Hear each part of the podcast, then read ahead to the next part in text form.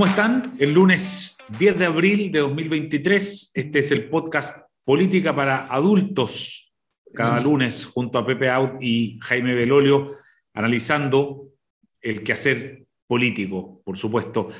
Pepe, esta semana, eh, o la semana que terminó, eh, tuvimos primero como protagonista al, presidente Boric, eh, ahí Carlos Peña, Mochati, hablaban de un presidente de rodillas y termina luego con la ministra del Interior, Carolina Toá, envuelta en, una controversia a propósito de su interpretación de la ley Naín Retamal. ¿Cómo ves el gobierno, cómo ves al presidente, cómo ves a Carolina Toá en, este, en esta coyuntura?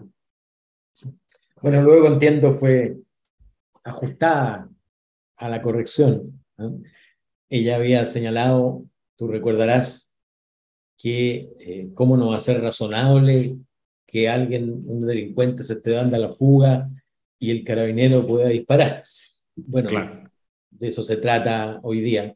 Eh, de acuerdo a lo que dice el ministro de Justicia, que de, derecho sabe, parece que la ley que aprobaron permitiría, eh, permitiría proteger a ese carabinero del derecho que ejerció a, disparar sobre aquel que había embestido al carabinero, pero, pero lo que yo quisiera destacar, fíjate, de lo ocurrido, ¿ah? porque no alcanzamos a comentarlo, es que por primera vez el, el primer anillo del presidente le hace la desconocida al gobierno. Es decir, el gobierno construye un acuerdo suficiente para aprobar la ley, pero del que se excluye el primer anillo del gobierno, ¿ah? es decir, Frente Amplio y Partido Comunista. Y eso eh, termina con éxito, es decir, se aprueba por amplísima mayoría con los votos de la centro derecha y de la centro izquierda, es decir, excluido además la derecha republicana y autoexcluida la fuerza, comillas, principal del gobierno. Y eso pone al presidente en una disyuntiva que yo creo se va a repetir una y otra vez durante este periodo que viene. ¿ah? Es decir, privilegia la construcción de mayoría a pesar de que esa mayoría puede dejar fuera al Partido Comunista y eventualmente también al Frente Amplio, o se atrinchera con ellos y fracasa en consecuencia en construir el acuerdo. Yo imagino que va a ocurrir lo mismo en pensiones, que va a ocurrir lo mismo en tributaria, que va a ocurrir lo mismo o podría ocurrir lo mismo en, en todos los proyectos que vienen. ¿ah? Eh, y eso es, una, es un dilema existencial para el presidente. Es decir, privilegia la barra brava, el primer anillo, o privilegia la construcción de mayoría para conseguir éxito, hacer avanzar las cosas en la dirección eh, prefijada, no por supuesto con el modelo prefijado, pero sí en la dirección. Eh, y esa disyuntiva es dura para cualquier presidente. Y para este particularmente dura, porque finalmente es la elección entre, comillas, la lealtad a los que me pusieron aquí o que esa lealtad va acompañada del naufragio, del fracaso, o el éxito, a pesar de los que me pusieron aquí. ¿Ah? Eso es lo que vivimos en la coyuntura eh, Naín Retamal, pero yo creo que esa, ese modelo, esa disyuntiva, se va a repetir una y otra vez de hoy día en adelante, o desde el otro día en adelante, y habría que cursar apuestas de qué va a elegir el presidente en cada una de ellas. ¿Ah? Y yo creo que en las fundamentales, previsión tributaria, va a preferir la construcción de mayoría para hacer avanzar las cosas, aun cuando a esa mayoría no concurra el Partido Comunista y eventualmente eh, sus propios. Piensa tú que su partido estaba fuera el presidente de su partido estaba fuera del Congreso con un grupo de estudiantes eh, tratando la ley Naim eh, como si fuera una especie de regreso del fascismo. ¿ah? Claro, exactamente, así lo vimos. De hecho, estaba la hija de la ministra del Interior también en ese grupo, junto con el presidente de Convergencia Social, que el, eh, el partido del presidente de la República. Así de, así de extraño es todo. Jaime. pero, eso es anecdótico. Digamos que tú no eres responsable de lo que piensan y actúan tus hijos y ni yo de los míos, por favor. claro, ni viceversa. claro, tal cual. Bueno, a la, a, la, ministra le preguntaron en una entrevista a la tercera ayer, oiga, y ella dijo, bueno, mi hija es adulta y, ella sabrá lo que hace, digamos. Pero efectivamente, para afuera eh, aparece de, una manera muy gráfica las dos almas que conviven dentro del mismo oficialismo. Jaime, tu, evaluación de esta primera, eh, tu primera evaluación, digamos, de este asunto. Bueno, tal como decía Pepe, yo creo que aquí estamos en presencia como de la pugna original de este gobierno, eh, y es que estas coaliciones mm, se arrejuntaron, como dirían en el campo, eh, para la elección, eh, porque eran, eran dos, pero en verdad eran como tres, entonces es que son bastante nuevas, han tenido desde el día uno esta permanente contradicción en, en a dónde tienen que avanzar. o sea, si los primeros seis meses fueron de pausa porque ellos estaban esperando a ganar en el plebiscito de salida de la fracasada antigua eh, proposición constitucional. Y además se sentían que venían con ese vuelo de, de, la elección, que obviamente que fue súper potente, eh, donde ellos eran los intérpretes de la mayoría del pueblo, particularmente en la lógica más bien octubrista y posteriores. Obviamente eso se derrumba completamente, empieza a ser mucho más importante eh, la gestión pública, en esa gestión pública y en el fracaso además de eh, algunas de, de, las personas que eran cercanas al presidente, como la ex ministra de, Interior, como el actual todavía ministro Jackson. Eh, ha tenido que hacer estos ajustes. El último fue un ajuste más bien de subsecretarios, que como hemos dicho, tenía que ver más con moverse hacia esa socialdemocracia, con más experiencia pública para la gestión pública. Y en esa permanente tensión, que hemos hablado acá es donde el gobierno se ve, y particularmente el presidente, se ve que avanza hacia un lado y siente culpa y va a pedir disculpas al otro. Entonces, aquí la ley Naim Retamal, la misma que habían votado en contra prácticamente todos los ministros más cercanos al presidente, eh, incluyendo el subsecretario Monsalve, incluyendo la ministra Vallejo, Jackson, etcétera, que en su momento habían dado palabras muy duras en contra de esta misma legislación. Después el gobierno tiene que empujarla ¿Por qué tiene que hacerlo? Por una cuestión de realismo práctico. La ciudadanía hoy día se lo está exigiendo, estamos en una crisis de seguridad, pero para que sea creíble el compromiso del gobierno con la seguridad, primero creo yo que es necesario que el gobierno explique y el presidente explique por qué cambiaron tan radicalmente de opinión. Porque si es solamente porque hoy día la ciudadanía se los está pidiendo, entonces es una cuestión coyuntural y no es una cuestión de convicción, que es lo que nos ha tratado de decir el presidente en sus discursos. Por supuesto, lo conozco hace más tiempo a él, creo en, en, sus expresiones de que es una cuestión más bien de convicciones, pero lo que juega muy en contra del propio gobierno es que su coalición, como decía Pepe, además su círculo más cercano, vaya y vote en contra con un discurso además que es muy retrógrado. Vuelven a sacar las mismas cosas que teóricamente se habían superado y que el propio presidente dice que hay que superar que hablar de carabineros hoy día no es hablar de carabineros en la dictadura, que hablar de las Fuerzas Armadas es lo mismo, no es hablar de las Fuerzas Armadas durante la dictadura, y por tanto que para el presidente no era incompatible el ir a la escuela suboficiales al mismo tiempo que después por la tarde a la conmemoración del asesinato eh, que, eh, que, se conmemoraba, ¿no? Eh, 50 años. Entonces, ese tipo de cuestiones eh, que para una generación más antigua, pero también para el segmento más de izquierda de su coalición, eh, es intragable, eh, creo que hoy día ha hecho una potencial crisis. Cuando el presidente va y pide una tregua, yo me sorprendí, porque para que haya una tregua significa que tiene que haber algún conflicto en torno a algo y ese conflicto el gobierno no lo tiene con la oposición. El conflicto lo tiene adentro. la tregua es con los propios, no es con la oposición. Si se quiere puede ser con una parte, claro, del Partido Republicano que vota en contra, pero entre el socialismo democrático y la UDI tienen la aprobación de un proyecto que sustantivamente avanza. Y a mí me preocupa que la lógica maximalista, por un lado, de un, sector más, más de derecha, más dura, eh, si era malo el maximalismo en el octubrismo, y cuando la izquierda lo proponía, también sigue siendo malo hoy día.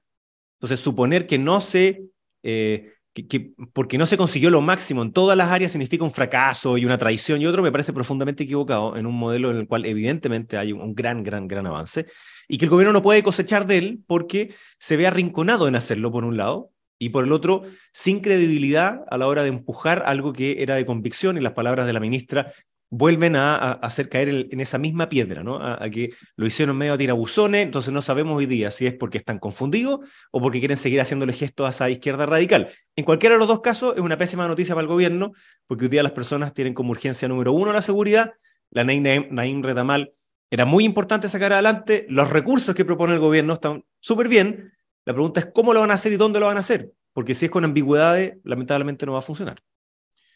Pepe, ¿cómo, le, cómo leíste el tema de la tregua que, lo menciona eh, Jaime, que fue otro de los episodios de este fin de semana que efectivamente tuvo distintas interpretaciones?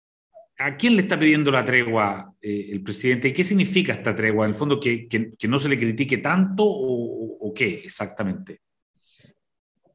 Es difícil ponerse en la cabeza del presidente, pero, pero es evidente que la conflictividad principal viene de su, propio, de su propia base de apoyo.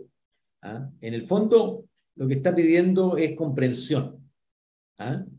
Eh, entiendan, yo estoy gobernando, tengo que hacerme cargo de restablecer condiciones mínimas de seguridad y paz social. Eh, permítanme, le está diciendo a los suyos, hacer lo que no, probablemente no, no haría y no harían ustedes en circunstancias normales, entre comillas. Es decir, entiendan que estamos en una crisis de seguridad y que si el gobierno no aparece y no la enfrenta con éxito, la verdad es que eh, va camino al naufragio, porque, porque tiene, o sea, cada acción del gobierno, y cuando uno escucha a, a Manuel Monsalve, por ejemplo, en el programa eh, en Mesa Central, creo, ¿no? Ayer, eh, está, está, bastante bien estructurado, está bien orientado en sus respuestas, pero, pero esa, esa apreciación que uno podría tener del gobierno escuchando a Monsalve es anulada, ¿ah? es anulada por el efecto de Frente Amplio y Partido Comunista y demás eh, votando en contra en general, ¿ah? o poniendo en duda o convirtiendo eh, el derecho de carabineros a usar armas cuando está en peligro de vida su, en peligro su propia vida o la de un tercero, francamente choca con el sentido común más básico. Entonces, eh, lo que creo yo, lo que está pidiendo es, déjenme, denme un poco de libertad para gobernar. ¿ah? Eh, está, yo creo que parte de la conciencia, yo tengo la evaluación, lo dijimos aquí en algún momento, que está entre barrotes. ¿ah? Y está pidiendo que los barrotes se licúen, digamos, ¿ah? porque están demasiado sólidos, no, no dejan moverse. ¿ah? Y moverse en, en respuesta a la inquietud que se ha convertido en angustia de la gente, uno lo mira, fíjate, a través de los alcaldes. Yo fui diputado en, en Estación Central ¿ah? y, y, ganó un muchacho que viene del partido eh, era muchacho, ya no lo es tanto, del Partido Socialista y, se eligió por el Frente Amplio alcalde. Y él está en una situación crítica y está pidiendo estado de excepción que tendría sentido, creo yo, y puede tener sentido si se acompaña de una operación rastrillo ¿ah? y tú logras incautar miles de armas y detener a cientos o miles de personas que están siendo buscadas hace uno, dos o tres años sin éxito. Y que claro, una operación de 15 días, que es lo que le permite la ley sin consultar al Congreso, podría ser una señal no solo simbólica, sino que práctica, efectiva. ¿Ah? Por supuesto, tú no puedes eternizar eh, un estado de excepción en la región metropolitana, pero una, una ventana para poder hacer una especie de blitzkrieg, ¿ah? de, guerra focalizada contra la gran delincuencia, eh, puede resultar eficaz. Y lo está pidiendo un alcalde y varios de signo político frente amplista. Es decir, lo que te muestra que eh, la, la, necesidad de tregua es tregua de la rigidez respecto de la rigidez ideológica. ¿Ah? Flexibiliza tu marco ideológico para enfrentar esta realidad que es demasiado acuciante. Ese, ese es el grito que yo escucho del, del presidente, un grito algo desesperado, ¿ah? algo desesperado porque él tiene conciencia de que está perdiendo esta batalla. Jaime, sobre la tregua. Bueno, como decía antes. Y, sobre el estado, y sobre el estado de excepción, mm. además.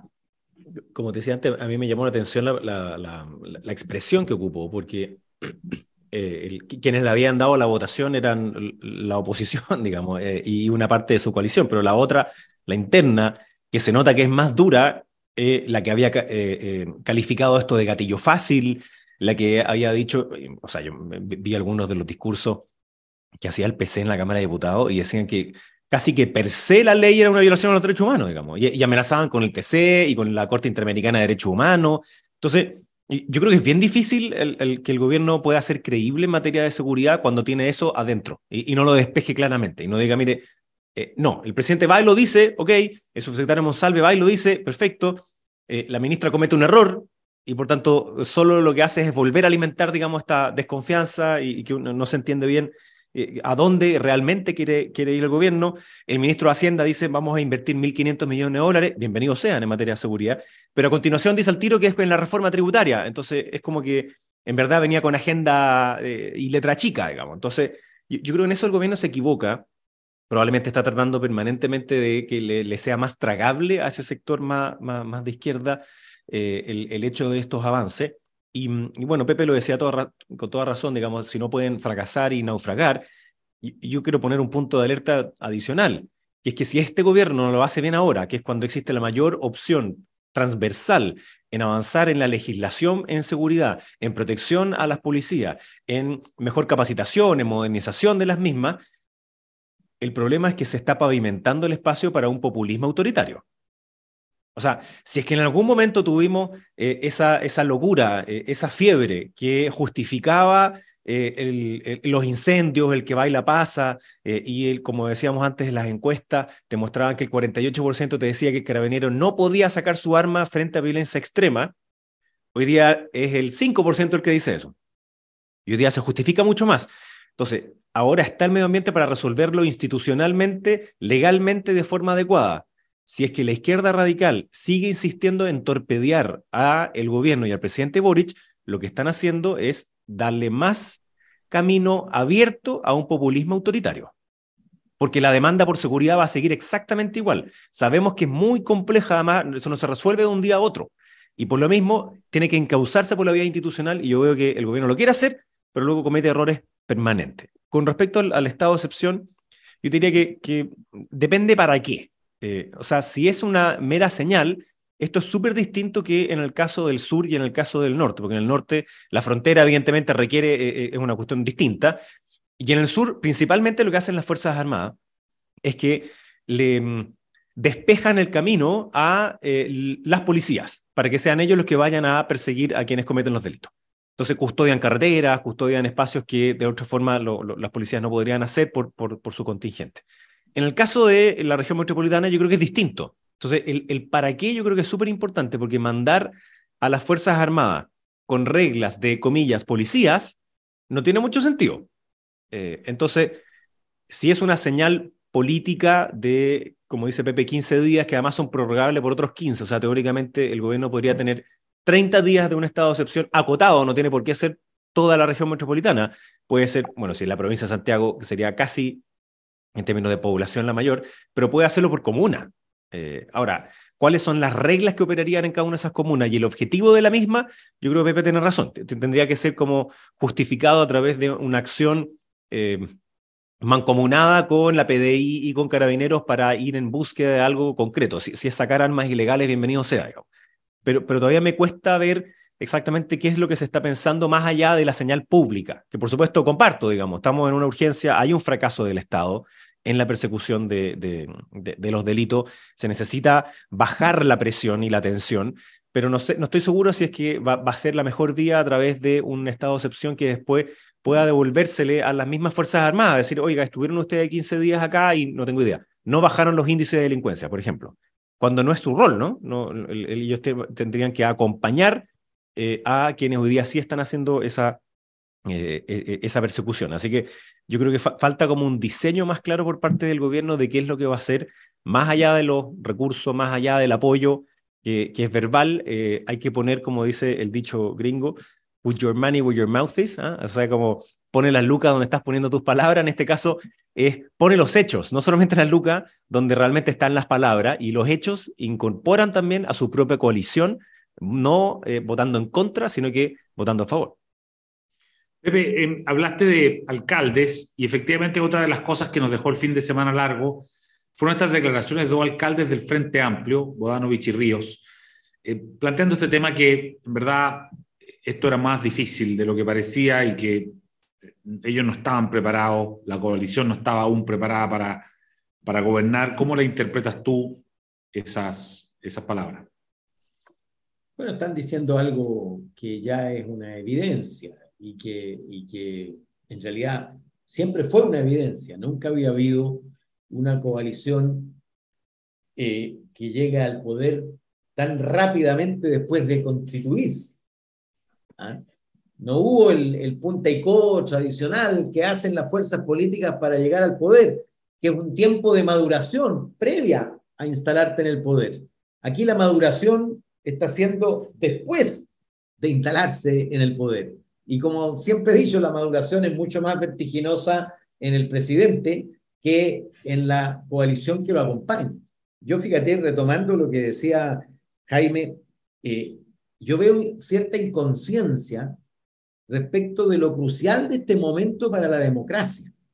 Porque si, si la democracia se revela eh, inútil o incapaz de resolver una cuestión tan básica para la convivencia social como es la seguridad de las personas, y además eh, fracasa consecutivas veces en conseguir reformas que se caen de madura, como la previsional o la de salud bloqueada durante años, la verdad es que la gente va a buscar otros derroteros.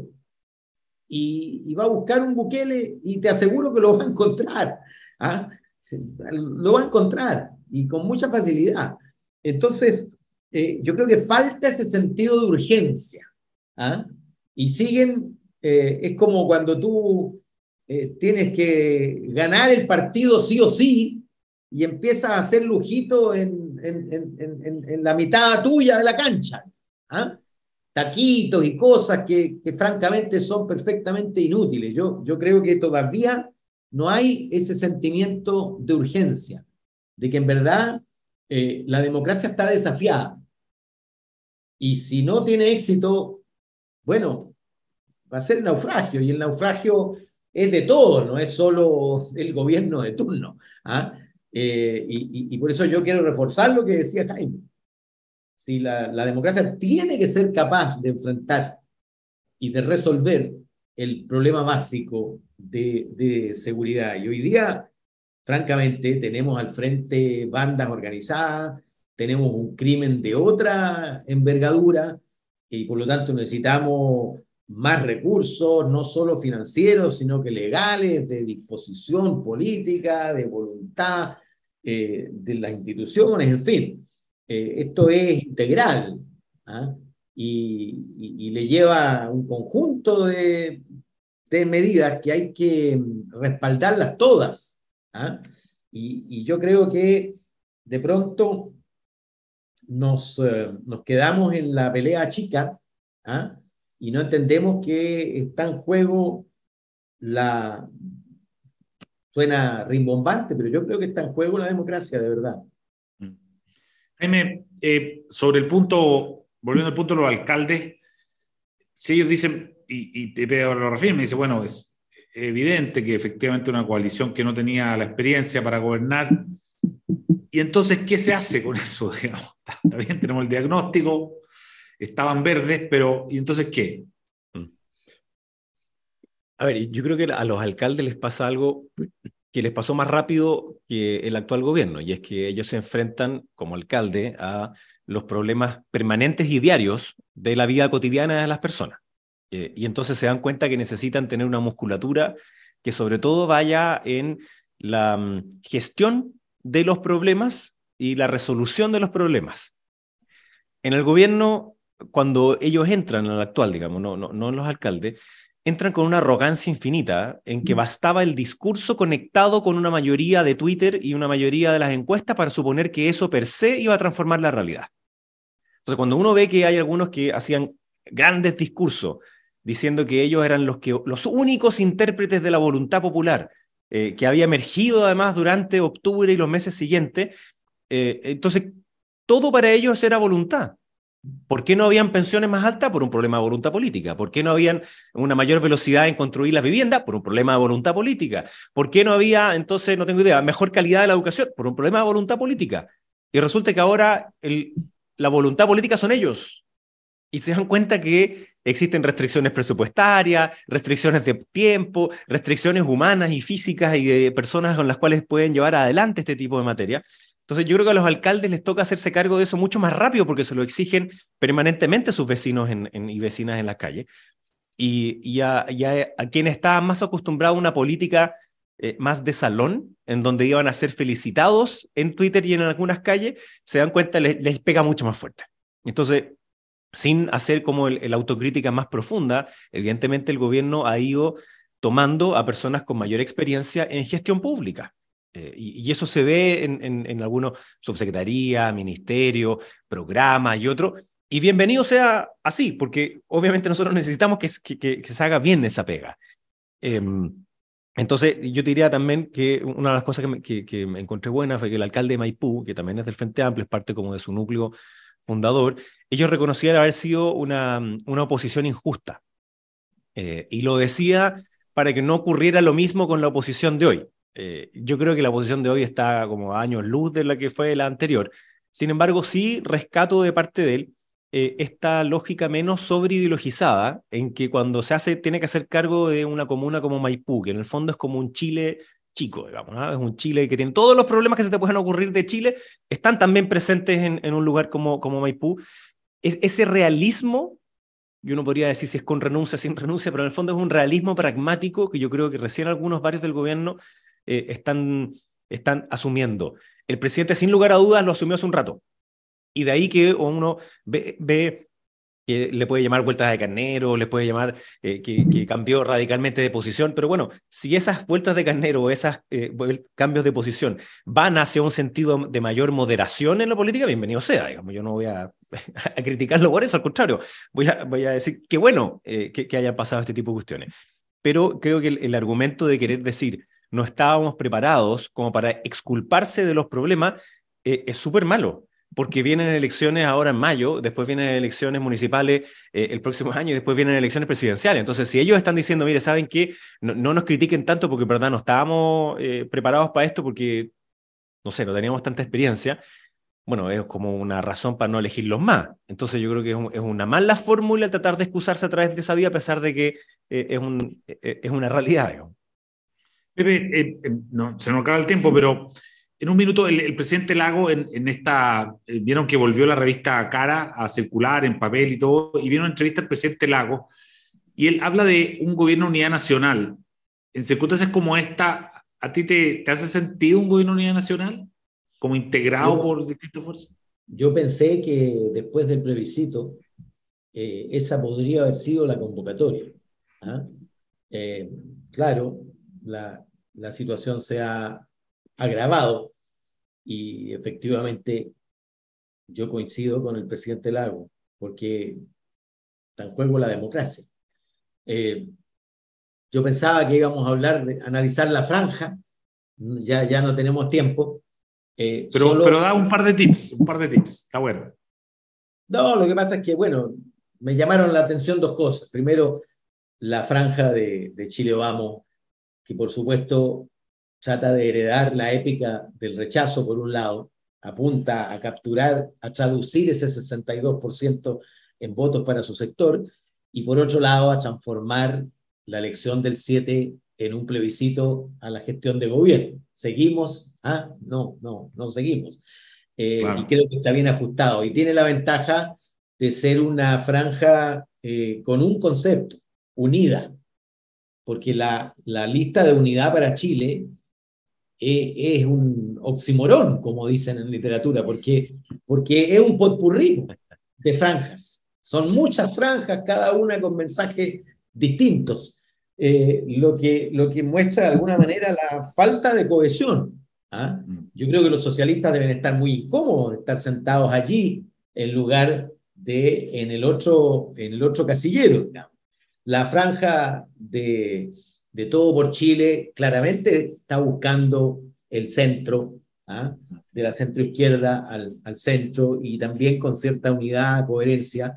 Eh, y bueno, la, jugada maestra de la semana fue, por supuesto, y la sorpresa, fue nuestra Pamela Gile, ¿ah? eh, agregándole agua al molino del Partido de la Gente. Yo creo que va a ser un refuerzo y asociando además el voto a la promesa de, retiro, que nada tiene que ver, por supuesto, con la Constitución ni nada, pero está acudiendo a una pulsión particularmente del electorado menos informado y el que pocas veces vota, en fin, ella claramente está apostando al rechazo de este proceso. ¿ah? Eh, pero yo, yo quería, como estamos terminando, eh, saludar a, los nuevos, a los nuevos seguidores de este programa, porque el de la semana antepasada superó los 92 mil y el de la semana pasada va en 95 mil y fracción, seguramente va a llegar a 100 mil. Eh, que es el doble de lo que teníamos en las semanas previas. Debe tener que ver con eh, la proximidad de elecciones seguramente o el aumento del interés por la polis. Eh, y hay más, hay más entonces tensión y atención por esta política para adultos. Tal cual. Oye, una cuestión muy corta. Sí. Sé que tenemos que terminar, pero a mí una cosa que me llama la atención primero de los nombres de los pactos. Todos los pactos electorales se llaman Chile. ¿ah? Eh, eh, eh, y cuando uno ve un año atrás y, habían varios de ellos que querían hacer desaparecer la imagen de Chile, digamos, ni, la bandera y eran 11 naciones y qué sé yo.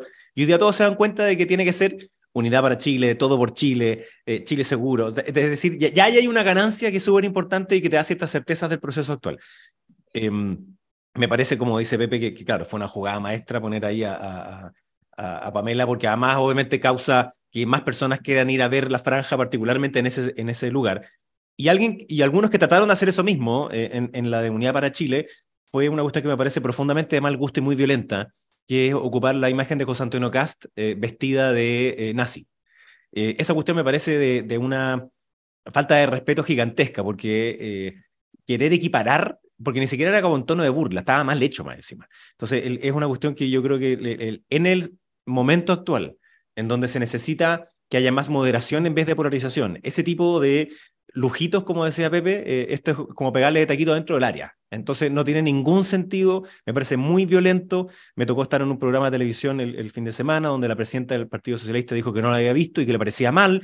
Bueno, yo creo que en eso eh, el, gobierno y sus partidarios tienen que ser y parecer. O sea, no pueden decir solamente que ya cambiaron de opinión y que no les gusta la violencia política, sino que también tienen que aplicarla una vez que hacen sus propias franjas. De lo contrario, creo yo que van a salir perjudicados ellos mismos porque les va a ir mal. Si la ciudadanía no está buscando eso. Entonces, ese tipo de señales que es para que, claro, lo feliciten en Twitter y sea trending topic, eh, yo creo que la, votación con voto obligatorio ya les dio cuenta de que eh, esa fórmula les hace súper mal. Así que aprovecho también y, para terminar de saludar a, a quienes nos, están viendo eh, en estas primeras veces y, y, que bueno.